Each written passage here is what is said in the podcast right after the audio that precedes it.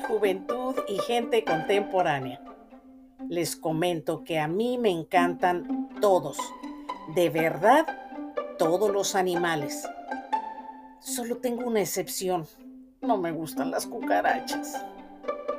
Pero viendo las redes sociales, me di cuenta que hay una ciudad en Turquía que está llena de gatos.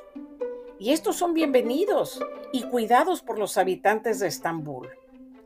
Los meninos forman parte de la cultura milenaria de esta ciudad, ya que esa población fue la capital del Imperio Romano de Oriente y del Imperio Otomano. Desde entonces edificaron las construcciones con puertas y ventanas para los felinos, ya que eran considerados como guardianes. Al profeta Ahmed se le conoce como el padre de los gatos, ya que se dice que su gato lo salvó de ser mordido por una serpiente mientras él oraba. Y en agradecimiento, Mohammed le dio tres palmadas en el lomo, las cuales le otorgaron nueve vidas y la habilidad de caer parado. También como Estambul era una ciudad portuaria en donde pasaban barcos de carga de mercaderes, ahí viajaban los meninos para cazar ratas y ratones.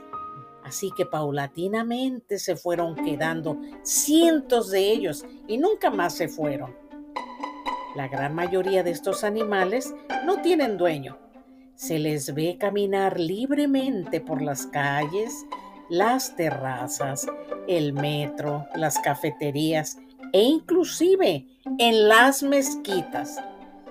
Y desde hace tiempo, el gobierno de Estambul determinó que se construyeran albergues exclusivos para los felinos. También colocaron recipientes de comida y agua en las calles. Y por si fuera poco, las autoridades de esta ciudad turca tiene una cuenta oficial en Instagram en la que comparten fotos de estos meninos que engalanan distintos lugares de la ciudad con su felina belleza. Gracias por su tiempo para este relato. Hasta la próxima.